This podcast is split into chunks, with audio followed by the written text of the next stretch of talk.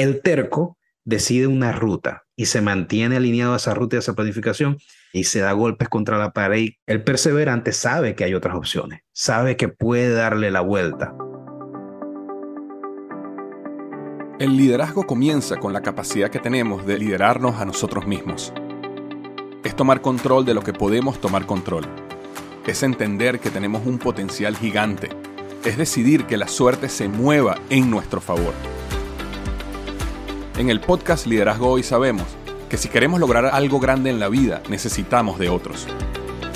Necesitamos liderar, influir, inspirar, transformar. Es entender que la vida no es sobre mí, sino sobre nosotros. Es convencerse de que al frente de nosotros tenemos una gran aventura, algo que nos llama, que nos enciende el corazón y nos dice que allá afuera hay algo grande, esperando a que le digamos sí. Y que el éxito es inevitable. Bienvenido y bienvenida al podcast Liderazgo Hoy con Víctor Hugo Manzanilla. Los mejores días de tu vida están al frente de ti. Hola, ¿qué tal? Bienvenido al podcast Liderazgo Hoy con Víctor Hugo Manzanilla. Estoy súper contento otra semana más de estar contigo aquí en el podcast porque hoy tengo una persona que admiro y no solo admiro, sino que tengo el honor de llamar amigo. Y es una persona que me ha inspirado muchísimo y sé que te va a inspirar muchísimo a ti. Y una de las razones por las cuales me ha inspirado es, yo no sé si tú que escuchas el podcast eres como yo, que has batallado con la indisciplina.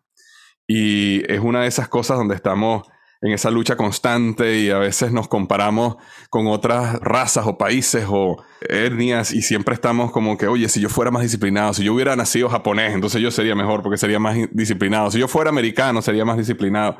Y al final la disciplina es algo que quiero hablar con el experto en la indisciplina. ¿Ok?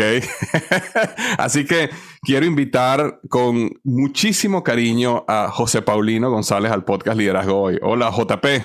Amigo Víctor, buenos días y gracias por la invitación. Yo estoy súper feliz de estar aquí contigo. Qué gusto, qué gusto tenerte acá. Porque una de las cosas que me ha gustado mucho de ti, José Paulino, es que tú has manejado o has tratado la disciplina de una manera diferente, ¿no? Y, y, es una manera muchísimo más, en inglés lo llamamos approachable, mucho más esperanzadora. Y eso es lo que quisiera conversar contigo un poquito. Y me encantaría que me contaras un poco qué fue lo que te llevó a ti a, a enfocarte en la disciplina o a estudiar la disciplina como lo has hecho. Mira, lo que pasa es que yo, yo tengo una, un pensamiento, una línea de pensamiento, una filosofía, que es que la disciplina está sobrevalorada. Una de las razones por las que lo digo es porque yo mismo, yo tuve que lidiar durante muchos años con que yo era un tipo indisciplinado, entonces no iba a alcanzar eh, grandes eh, cosas en la vida, grandes resultados. Entonces tenemos ese paradigma de que solamente aquellas personas que son ultra disciplinadas pueden conquistar cosas extraordinarias, cuando no necesariamente es así. Además de que la disciplina, si bien es cierto que es un componente importante, yo no digo que no es un componente importante, no es un componente mágico como nos los han vendido. Toda la vida nos han dicho, mira, si tú eres disciplinado vas a alcanzar lo que te propongas en la vida. De hecho, por ahí hay un, video que se hizo viral de, de Daddy Yankee, eh, que dice que la disciplina es lo que te llevará a alcanzar todo lo que te propongas. Mira, y eso termina convirtiéndose como en esa frase que dice, todo es 100% actitud.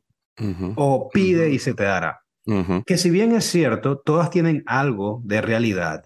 No hay nada, Víctor, y quienes nos están escuchando, no hay nada, un elemento que por sí solo te vaya a llevar a alcanzar grandes resultados. Es una mezcla de elementos que yo llamo como una ensalada de cosas que te van a llevar a alcanzar grandes resultados, pero no es una sola. Entonces, cuando te, te dicen, por ejemplo, que la disciplina es lo que te llevará a alcanzar grandes resultados en la vida, entonces eso puede llevarte a la frustración, porque si tú no eres una persona disciplinada como te han dicho que tienes que ser, entonces, bueno, entonces los resultados no son para mí. Correcto. ¿Qué viene después de eso? Claro, y, y, por lo menos una de las cosas que yo me he dado cuenta, José Paulino, era, por ejemplo, yo me acuerdo que yo estaba una vez liderando una organización de ventas y yo tenía diferentes tipos de vendedores eh, que estaban trabajando en el grupo, en el equipo. Y por supuesto había el vendedor que era súper disciplinado y había otros vendedores que no eran para nada disciplinados, digamos, bajo lo, lo, que uno se imagina como que es alguien disciplinado, por darte un ejemplo. La persona que dice, yo me voy a parar a las 9 de la mañana, voy a empezar a hacer llamadas a las 9 de la mañana y a, la, y a las 11 de la mañana hago esto y a las 2 de la tarde. Entonces había gente que era súper disciplinada y habían otros que no.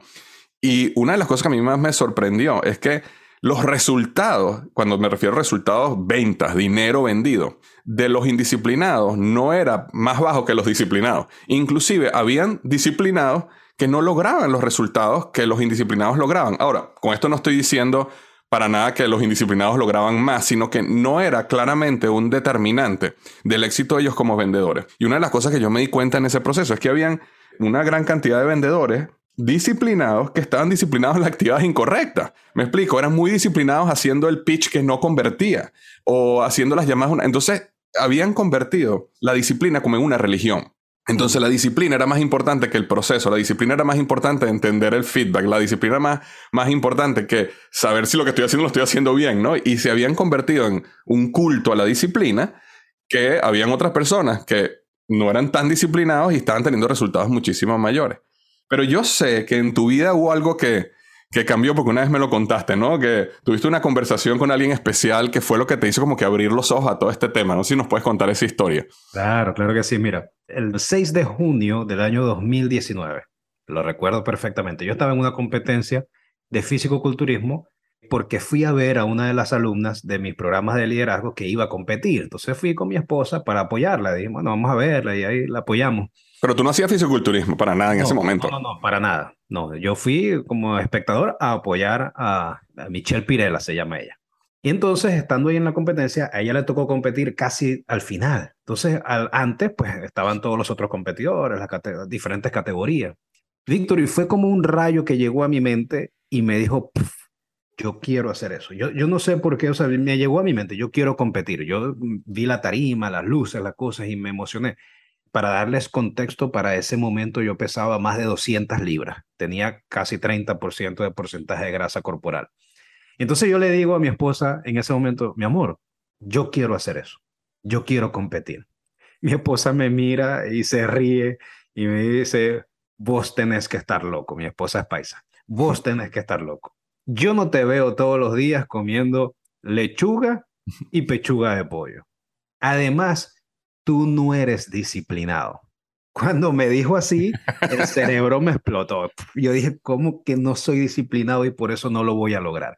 Entonces eso se convirtió para mí en un reto y, yo dije, este es un momento para demostrarle al mundo que la disciplina está sobrevalorada. Después dije, bueno, a lo mejor no al mundo, pero por lo menos a mi esposa. tu esposa, remostrarle a tu esposa era suficientemente valioso para el camino que te ibas a enfrentar. para el gran reto que iba a emprender. Entonces en ese momento yo dije, bueno, yo voy con toda. Y así fue como comencé, bueno, un proceso que, que lo cuento en un documental que, que está por ahí en un video y en el libro, con Quítate en Disciplina, ese proceso de competir, pero no solamente competir, porque no era, no era llegar, sino hacer lo mejor posible, el mejor papel posible. Y resulta, Víctor, que como resultado no solamente llegamos, no solamente cumplí mi objetivo, que era tener menos de 10% de grasa corporal y menos de 170 libras de peso, que era lo indicado para ese momento, sino que logré ser subcampeón en el Natural Olympia, que es la competencia más importante de fisicoculturismo natural del mundo, que se celebró en Las Vegas en el 2019.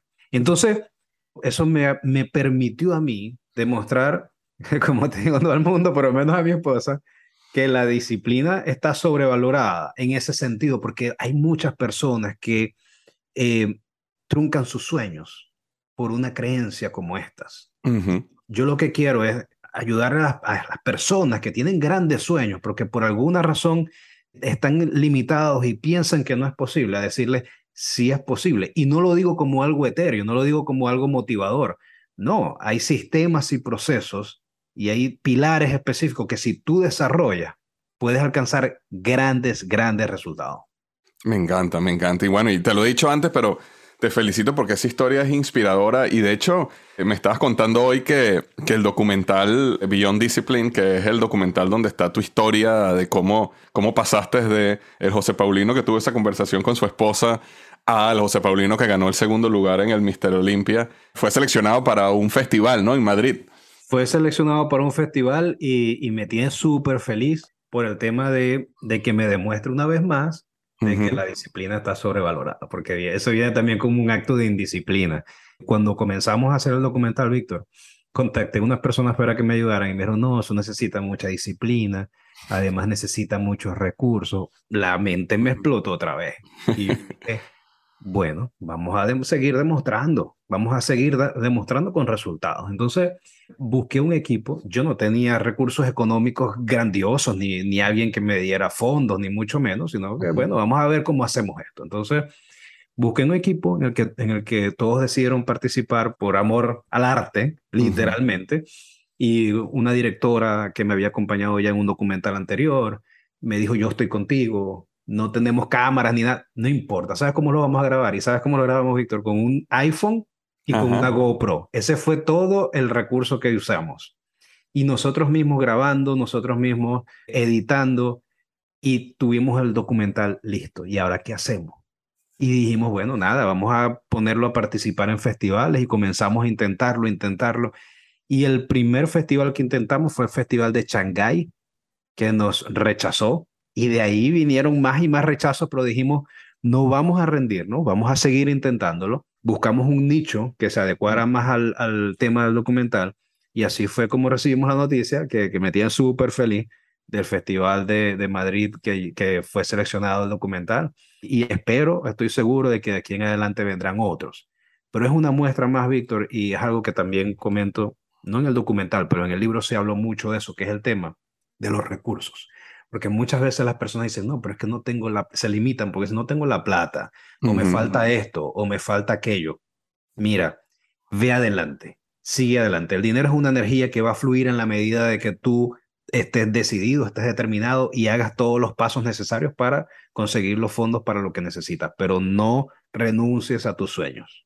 100%. Yo creo que una de las cosas que yo me he dado cuenta, JP, de este proceso es que cuando uno se frena por excusas porque uno no tiene recursos, la mente inmediatamente se bloquea, el subconsciente se bloquea y dice, bueno, si no se puede, no se puede. Pero si uno, aunque sienta que no tienes los recursos, uno sigue dando los pasos uno tras otro, el subconsciente como que está constantemente buscando oportunidades y uno hasta está dormido y no sabe, y el subconsciente está trabajando en opciones, ¿no?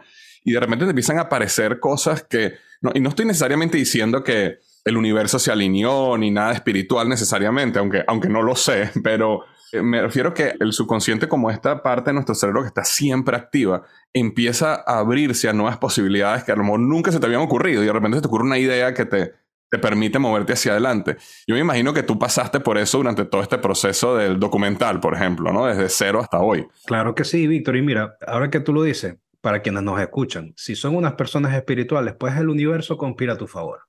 Ahora, si eres una persona más racional, es neurociencia. Pero lo cierto es que las cosas se empiezan a dar una vez que tú tengas un objetivo claro, una vez que tengas la determinación y una vez que tú decidas trabajar en ti y tomes un concepto que yo siempre repito, que es el de acción masiva coordinada.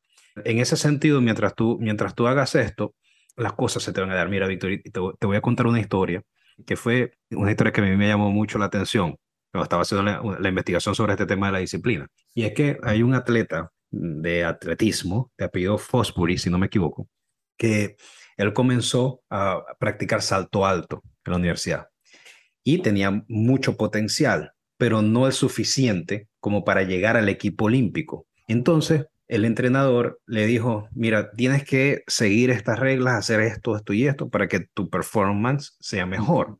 Y él un día dijo, no, yo, yo, yo, yo tengo que cambiar esto. Fíjate lo que te voy a decir. Decidió ser indisciplinado en ese momento, hizo algunos cambios en su técnica y el coach lo sacó del equipo por indisciplinado. Fíjate a dónde voy. Él siguió intentando con su propia técnica. No solamente clasificó para el equipo olímpico, sino que llegó a las Olimpiadas de México 86 y ganó la medalla de oro en esas Olimpiadas. Él fue quien impuso esta técnica de salto alto de espalda. No. Entonces, cuando él comenzó con esta técnica de salto alto de espalda, todo el mundo le hacía burlas, todo el mundo le decía que estaba loco. Imagínate que tú vayas a correr un maratón y lo corras de espalda. Todo el mundo te va a decir que estás loco. Exacto. Lo, mismo le sucedía a él. Y fíjate que lo sacaron en un momento del equipo su coach por indisciplinado y no lo dejaban competir por, por eso. Decía que no estaba haciendo lo que le decía. Si él se hubiera limitado en experimentar, en innovar con su técnica, en buscar otras opciones, se hubiera rendido y nunca lo hubiera logrado. Y fíjate que no solamente ganó, sino que ahora yo creo que todos los atletas de salto alto utilizan su técnica. Imagínate ese legado, o sea, cambió la historia del salto alto tras un hecho de indisciplina. Entonces, a eso yo lo llamo conquistar tu indisciplina.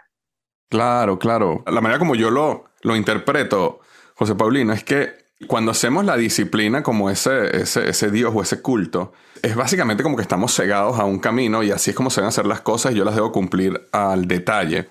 Mientras que lo que yo siento que esta persona estaba haciendo, y corrígeme porque tú sabes la historia mucho más que yo, era probando y era eh, aprendiendo, me explico, y, tratando de pensar fuera de la caja, ¿no? Que la historia similar la de Roger Bannister cuando corrió la milla en menos de cuatro minutos, que fue el primero que, que se le ocurrió la idea de no salir corriendo a máxima velocidad sino ir básicamente administrando su energía a través de la carrera, ¿no? Y, y todo el mundo también le, le decía que, sí, así nunca lo iba a lograr y causó un cambio tremendo donde un año después que Roger Bannister había roto la milla en menos de cuatro minutos, habían estudiantes de high school que ya estaban rompiendo la milla en menos de cuatro minutos, pero era más que todo era por un problema de creencia, un problema de, de haber traído una nueva manera de pensar por esa indisciplina.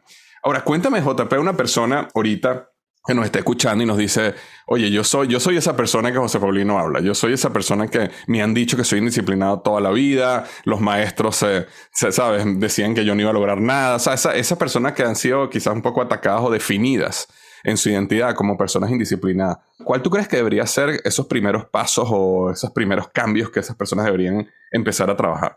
Mira, yo tengo tres pasos, tres pasos para esas personas que son los que siempre comparto, porque para mí son los tres pilares fundamentales. Uno, es el autoconocimiento. Yo siempre repito una frase de que tú no puedes salir de una cárcel si no sabes que estás preso.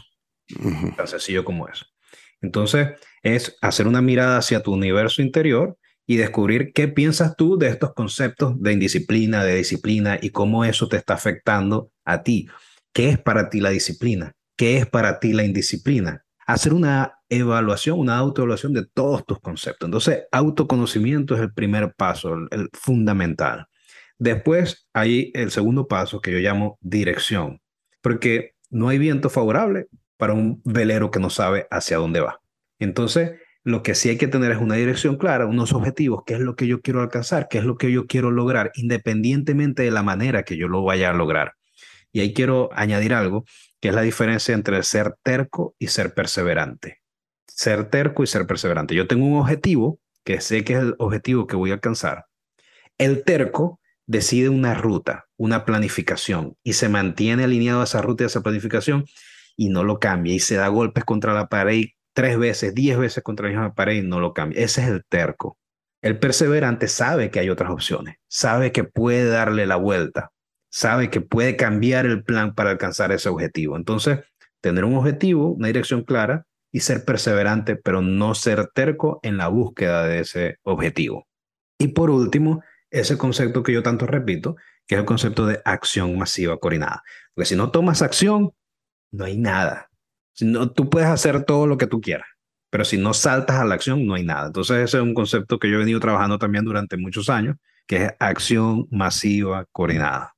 Me encanta lo que hablas de la diferencia entre el terco y el perseverante, ¿no? Sí. Exacto. Entonces el terco es aquella persona, ese que dice, yo voy a darle contra esa pared hasta con la cabeza a esta pared hasta que rompa la pared, sin darse cuenta que a veces se rompe la cabeza en el camino, ¿no?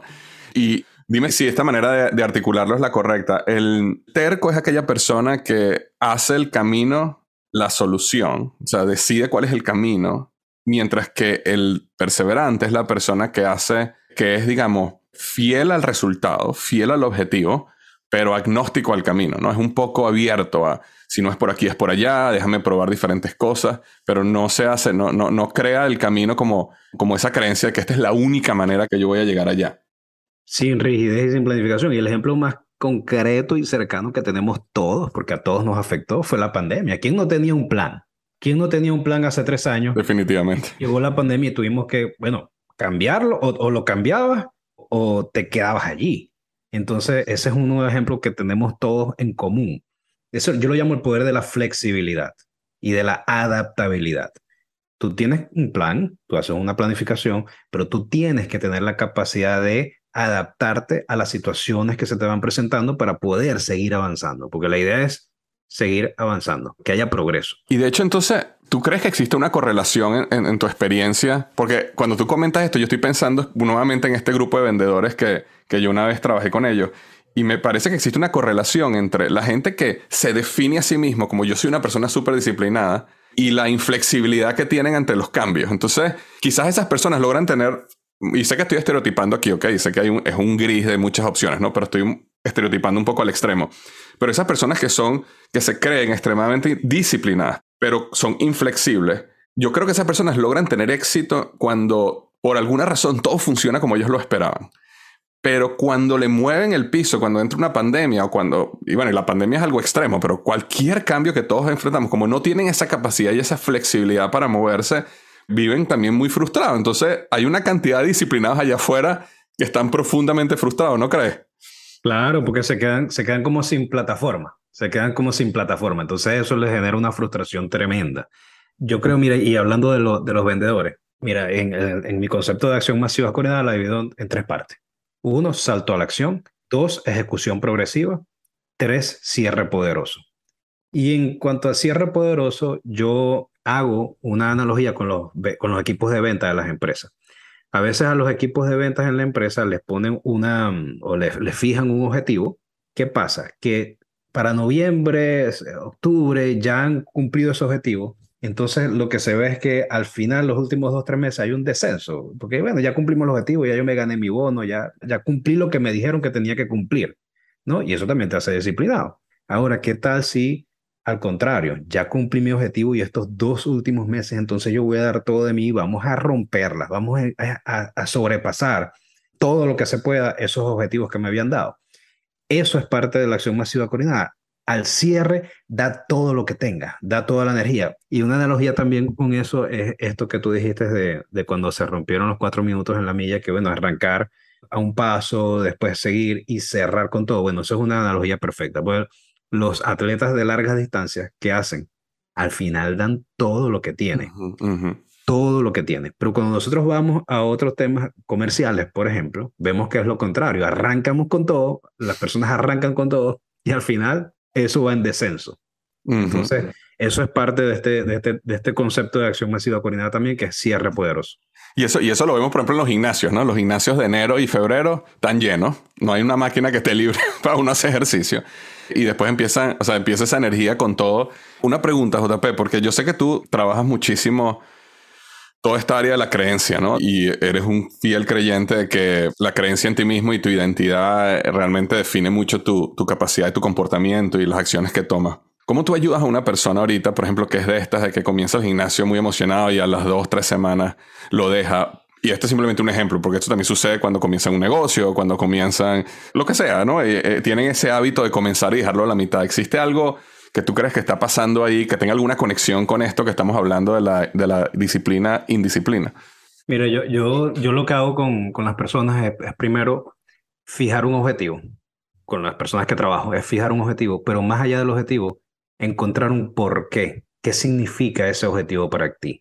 Y cuando hablo de qué significa ese objetivo para ti, lo veo desde diferentes puntos de vista, emocional, físicamente, cómo ese objetivo impacta a tu alrededor, es un objetivo ecológico o no lo es, que eso es importantísimo, importantísimo. Pues te voy a decir algo, Víctor. Vamos a usar el ejemplo del gimnasio. Eh, encuentro que muchas personas comienzan el gimnasio, después lo dejan de hacer, no tengo tiempo. Esa es la frase más común. ¿Y por qué no tienes tiempo? Bueno, porque es que si voy al gimnasio ya no paso más tiempo con mis hijos. Fíjate, ya no paso más tiempo con mis hijos. Eso está todo aquí en la mente y eso es a lo que se refiere que es un objetivo ecológico.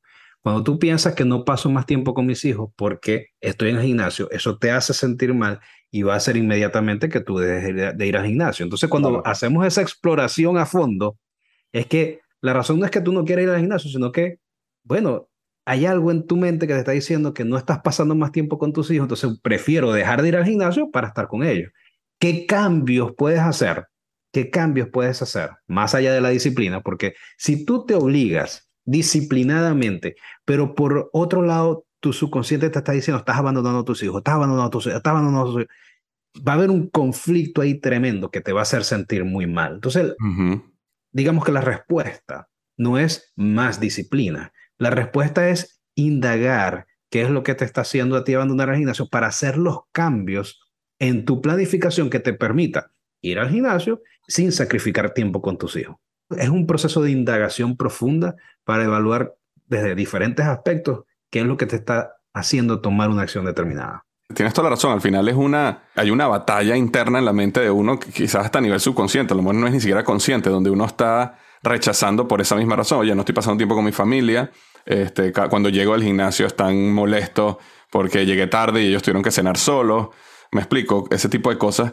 Por otro lado, si cambias la perspectiva, un ejemplo podría ser, oye, si yo no voy al gimnasio, este, tengo un, mayor riesgo, por ejemplo, a sufrir un accidente cardiovascular en los próximos 10, 15 años, lo cual no me permitiría estar con mis hijos, ¿no? No me permitiría estar para mi familia. Y entonces a lo mejor ese, ese cambio, yo, yo me acuerdo una historia, JP, que yo escuché de, de Tony Robbins, que él, él estaba interviniendo una persona y en esta intervención, esta era una persona que estaba literalmente ya en un estado suicida y él había, y él había intentado ayudarla en, su, en, este proceso y no, no, había nada que funcionara, ¿no? Y una de las cosas que él le dice yo sé que esto va a sonar como, como cómico, pero, pero fue lo que ayudó a la persona a cambiar la perspectiva, fue que él le dice, mira, él, la hizo pasar, inclusive, él tiene un proceso que inclusive las hace, lleva a las personas que son suicidas a cargar un, una urna, ¿no? Y ver a sus hijos y imaginarse, mira, imagínate cómo tus hijos van a estar cargando tu urna, justamente para llevarla a un punto donde la persona diga, wow, o sea, el, el, dolor de lo que voy a causar ante mis hijos es mucho mayor que el dolor que estoy sintiendo ahora. En consecuencia, no voy a tomar la decisión de, de quitarme la vida, ¿no? Pero ni eso había funcionado. Y una de las cosas que le dice es, este, bueno, nada más imagínate cómo la próxima esposa de tu esposo va a tratar a tus hijos. Y eso, cuando le dijo eso, la mujer en este caso se desesperó. yo creo que le pasó lo mismo que te pasó a ti cuando tu esposa te dijo que no eras disciplinado. La mente le hizo boom. Y ese fue el último día que ella sintió deseos de quitarse la vida, ¿no? Porque fue como que, ¿cómo que va a venir otra mujer a tratar a mis hijos? Esos son mis hijos, ¿no? Pero fue al final un cambio de perspectiva, de dolor, ¿no? En el momento ella pensaba, oye, el dolor que siento ahora por mi vida, por mi depresión, por lo que está pasando es demasiado grande, no lo puedo sostener más. Y de repente le mostraron un dolor que era mucho más fuerte, que era, imagínate una mujer, otra mujer tratando mal a tus hijos por el resto de la vida y tú no puedes hacer nada al respecto porque tú no estás, ¿no? Y cambió esa perspectiva, ¿no? Eso es lo que genera un cambio, un cambio en lo de paradigmas inmediato, un cambio de paradigmas inmediato, que eso es un tema del que podemos hacer un episodio completo para hablar eso, exacto. De, los paradigmas. Pero hay otra, hay otra cosa, Víctor, que quiero eh, decirle a, quienes nos están escuchando que es muy, muy importante y es identificar tus valores. ¿Qué es lo que realmente es importante para ti? ¿Qué es lo que te mueve? ¿Qué es lo que te hace levantarte de la cama todos los días? ¿Cuáles son tus valores? Y yo repito mucho esto, Víctor, porque cuando la gente escucha hablar de valores, dice, ay, otra vez valores, qué aburrido. ¿Por qué? Porque hemos generado la cultura de que los valores los vemos en las empresas en un afiche pegado por ahí en la pared que nadie ve. Y a veces hasta un afiche muy bonito, pero que nadie ve y nadie le importa. Pero realmente los valores tienen una importancia primordial en todas las decisiones, en todos tus objetivos y en todo lo que guía tu vida. Y voy a poner un ejemplo que yo siempre comparto. Imagínate que te ofrecen un trabajo como, no sé, en la Marina Mercante y vas a ganar mucho dinero pero en tu escala de valores, tu familia está en el lugar número uno, el dinero está en el lugar número tres o cuatro. Ser marino mercante implica que vas a estar tres, cuatro, seis meses fuera de tu casa sin ver a tu familia, sin estar en contacto con ellos. La decisión que vas a tomar va a estar influenciada directamente por tus valores y lo que está en la escala de valores. Ese, ese valor de la familia muy seguramente te va a hacer rechazar esa oferta laboral. Y si lo llevamos más atrás, antes de estudiar para ser marino mercante, si tu escala de valores estaba la familia, ni siquiera hubieras estudiado esa carrera. Entonces, esta es la importancia de entender y entender que los valores no son universales, lo que quiere decir que todos tenemos valores diferentes, lo que nos hace únicos, y dos, que los valores no son estáticos en el sentido de la escala en la que se encuentran un valor y el otro, pueden moverse en un momento determinado. Entonces, esto también podemos hacer otro episodio para hablar de esto, pero lo que les quiero decir y dejarles la gota de información a quienes nos están escuchando, identifica cuáles son tus valores principales y en qué valores se encuentran. Y vas a ver cómo vas a comenzar a entender una serie de cosas en tu vida que a lo mejor antes no entendías. No entendías por qué tomabas una decisión sobre otra, por qué tomabas una acción o aplazabas una acción por desarrollar otra. Entonces, en el momento que tú entiendes esto y comienzas a trabajar en eso, vas a poder progresar. Y progresar, progresar de una mejor manera, porque no se trata simplemente de progresar, sino progresar de manera integral. Que era tu primer paso cuando hablabas de autoconocimiento, ¿no? Ese proceso de autoconocimiento que te permite descubrirte y entender por qué haces las cosas, porque también hay veces que tomamos decisiones que están en contra de nuestros valores y por eso sentimos esa tensión y por eso nos sentimos, no entendemos por qué nos sentimos así. Cuando otras personas a lo mejor dicen, te pueden decir algo como que, oye, pero tienes un tremendo trabajo, te están pagando buenísimo, eh, te está yendo súper bien y tú dentro de ti estás descuadrado y tú dices, sí, pero es que no, esto hay algo aquí adentro, ¿no? Que no encaja conmigo. Y, puede ser justamente que hay una, no hay claridad en esos valores que, en esa prioridad que estás enfrentando en ese momento de tu vida, ¿no? Totalmente, mira, voy a, voy a contarte una historia, Víctor. A, mí me gusta mucho contar historias, así que... Cuenta, cuenta, cuenta, que estamos tomando café. Voy, con, una, voy con una historia que, que, a mí me llamó mucho la atención. Hace unos años yo, yo vivía en Colombia y en un viaje que hice a Medellín tuve la oportunidad de encontrarme con una joven en un restaurante con quien tuve la oportunidad de hablar brevemente, que se llama Mariana Pajón. En aquel entonces, pues no era tan reconocida en Colombia. Muy seguramente la gente que no es de Colombia no sabe quién es pero yo la admiraba a ella por sus triunfos. Ella es campeona mundial de BMX, de bicicleta, campeona olímpica, dos veces medalla de oro. Tiene unos resultados extraordinarios, extraordinarios. Pero además, fuera, fuera del deporte, es una excelente persona, forma parte de, la UNESCO como embajadora de buena voluntad y bueno, y además una, una persona espectacular. Entonces, yo cuando cuento la historia de ella en mis talleres, la mayoría de las personas me dicen, bueno, pero es que ella debe tener un don especial. Bueno, pero es que ella eh, tenía tiempo para hacer todas esas cosas y se dedicaba a eso al 100%. Y yo, yo les digo, mire, precisamente ella lo que me dijo en aquella conversación fue que todo el mundo piensa que ella tenía un don especial cuando realmente ella no tenía nada especial diferente a los demás. Ella lo que tenía era una determinación absoluta y conocimiento sobre lo que quería hacer y hacia dónde iba a llegar y dio paso a paso para lograrlo. Y el tema del tiempo, que es la objeción que la mayoría de las personas tienen, es lo que más me llamó la atención y se los voy a contar ahorita. Cuando ella comenzó el BMX, solamente tenía cuatro años de edad. No había categoría femenina por la que ella competía contra los niños. Ok, ok. Les ganaba a todos los niños. Eso le traía problemas porque entonces los niños se ponían bravos con ella y la empujaban y tal para que no ganara. Ella siguió entrenando, a pesar de que no había categoría femenina, a pesar de que en la federación le decían a los papás que mejor nada la pusieran a competir porque era muy peligroso. Los papás la apoyaron y la siguieron llevando competencias. Pero fíjate a dónde voy. Cuando comenzó el colegio, la mamá de Mariana Pajón era maestra del colegio y le decía: Mire, mijita, usted no va a dejar el colegio por andar montada en una bicicleta. Y entonces ella decía: No puedo dejar el colegio, no, no puedo. ¿Cómo hago? Le dijo al papá, imagínate, eh, tenía seis años en ese entonces, le dijo al papá, papá, vamos a hacer algo. Yo me voy a despertar tempranito, a las cuatro y media de la mañana. Vamos a ir a entrenar, tú me llevas, llegamos, vamos al colegio, hago la tarea y después volvemos a entrenar. Imagínate, una niña de seis años diciendo esto. Entonces yo lo que quiero dejarle a las personas acá es que cuando llegue a tu mente esa idea de no tengo tiempo, o no es posible porque no hay la categoría para mí, o lo que sea, cualquier objeción que llegue a tu mente, busques en mi libro Conquista tu indisciplina la historia de Mariana Pajón, para que veas que todas esas objeciones solo están en tu mente. Y si tú tienes una prioridad y estás determinado a ir por eso, hazlo, hazlo y busca la respuesta siempre dentro de ti. Wow, wow. Y bueno, ya que lo mencionaste, vamos a hablar un momento del libro, porque una de las cosas que me llenó mucha emoción, porque te he, escuchado ya por tiempo hablando de todo este tema, ¿no? De la indisciplina y ayudando a la gente, pero finalmente veo que te decidiste a ponerlo todo en un libro, ¿no? Y, realmente sistematizarlo y colocarlo y explicar todo el proceso. Y, y, cuéntame cómo fue ese, ese proceso de escribir el libro Conquista tu indisciplina. Bueno, eso fue precisamente un proceso de conquistar mi indisciplina. Porque, todo el mundo me decía, no, para escribir el libro tienes que poner un horario, tienes que hacer esto y tienes que hacer. Y yo, no, pero es que yo no, yo no funciono así, voy a buscarlo a mi manera. Bueno, finalmente yo entendí que yo tenía un objetivo importante que era plasmar todas esas ideas que yo tenía aquí en mi mente en un libro y ponerlas a disposición de las personas. Y sobre todo va dirigido a esas personas que tienen sueños engavetados por ahí, personas que tienen objeciones y que creen que no es posible. Pero no solamente quería enfocarme en la parte inspiradora y motivacional, sino darles herramientas que pudieran implementar. Y eso fue lo que el propósito del libro. Entonces yo comencé a escribir y me tardé un año escribiendo.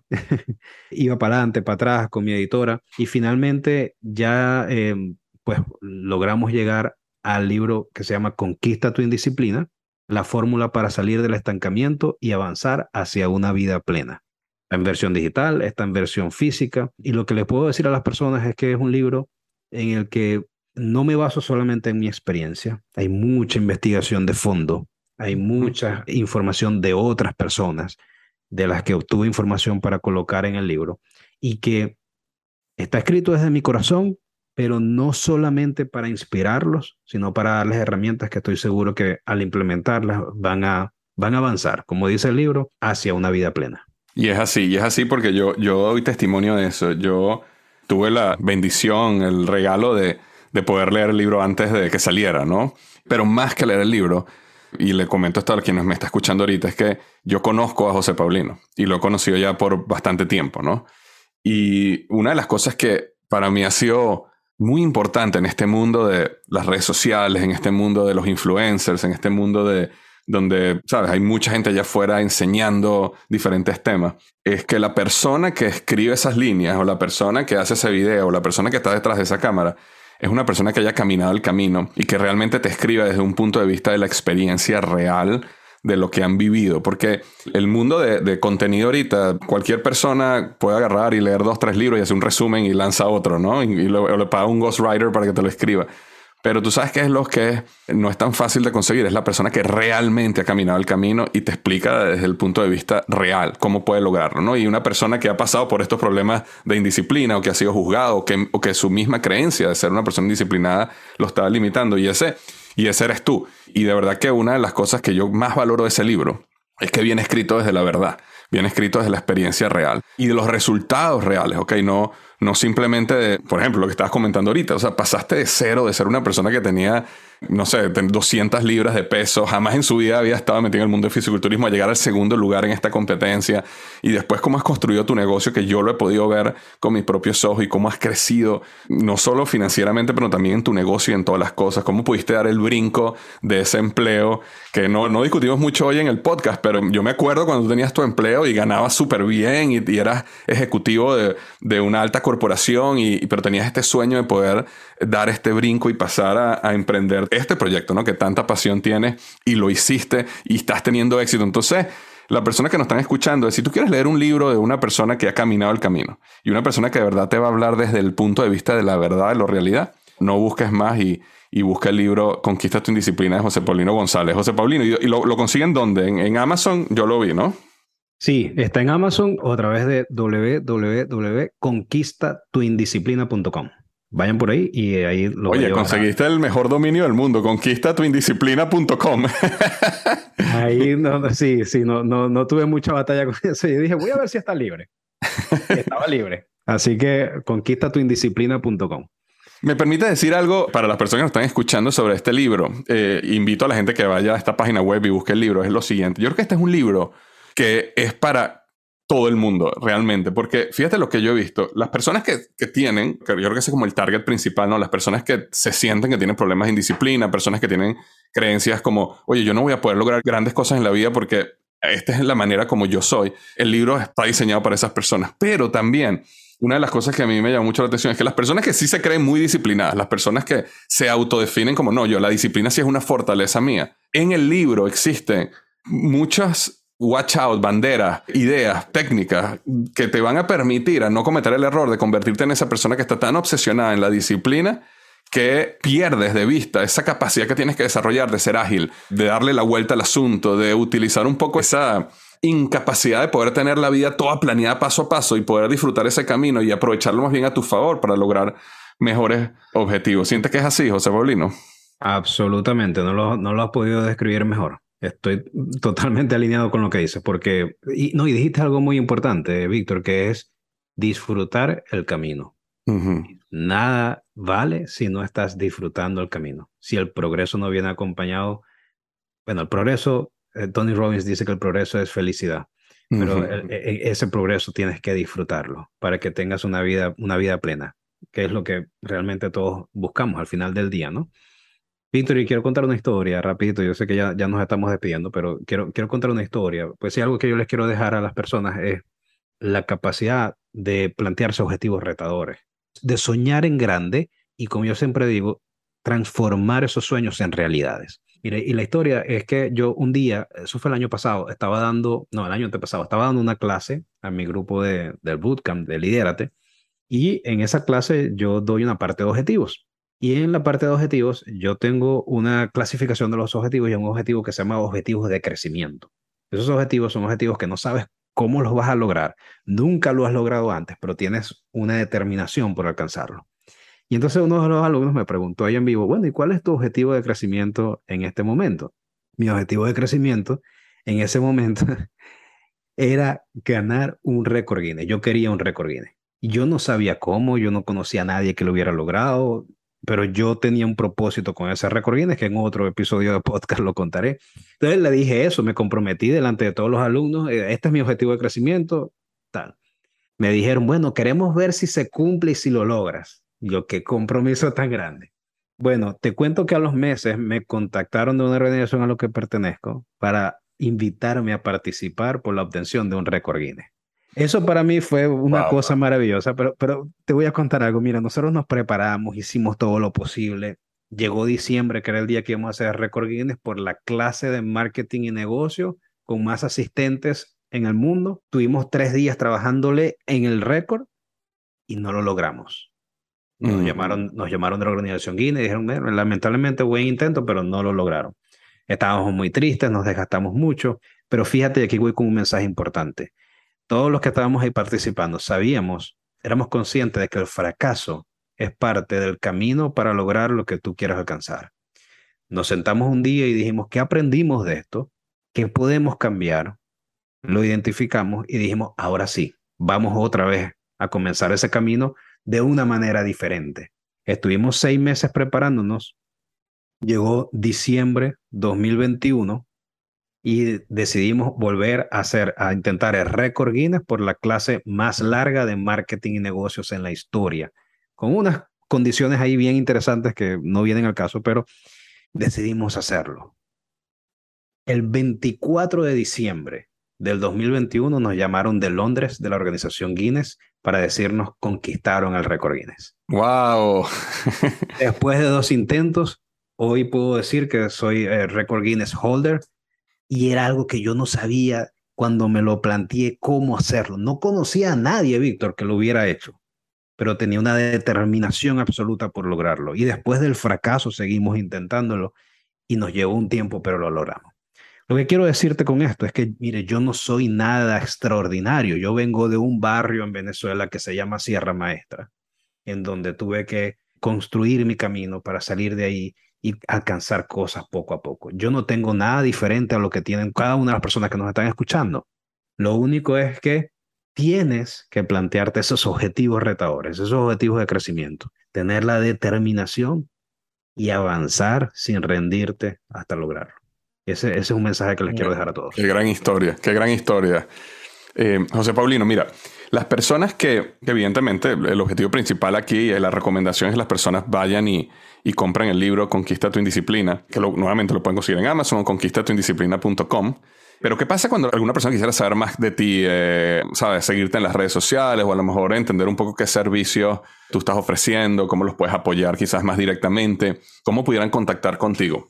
Dos vías. La principal, eh, no la principal, pero la que estoy más activo siempre es arroba un café con JP en Instagram, donde es mi comunidad más activa.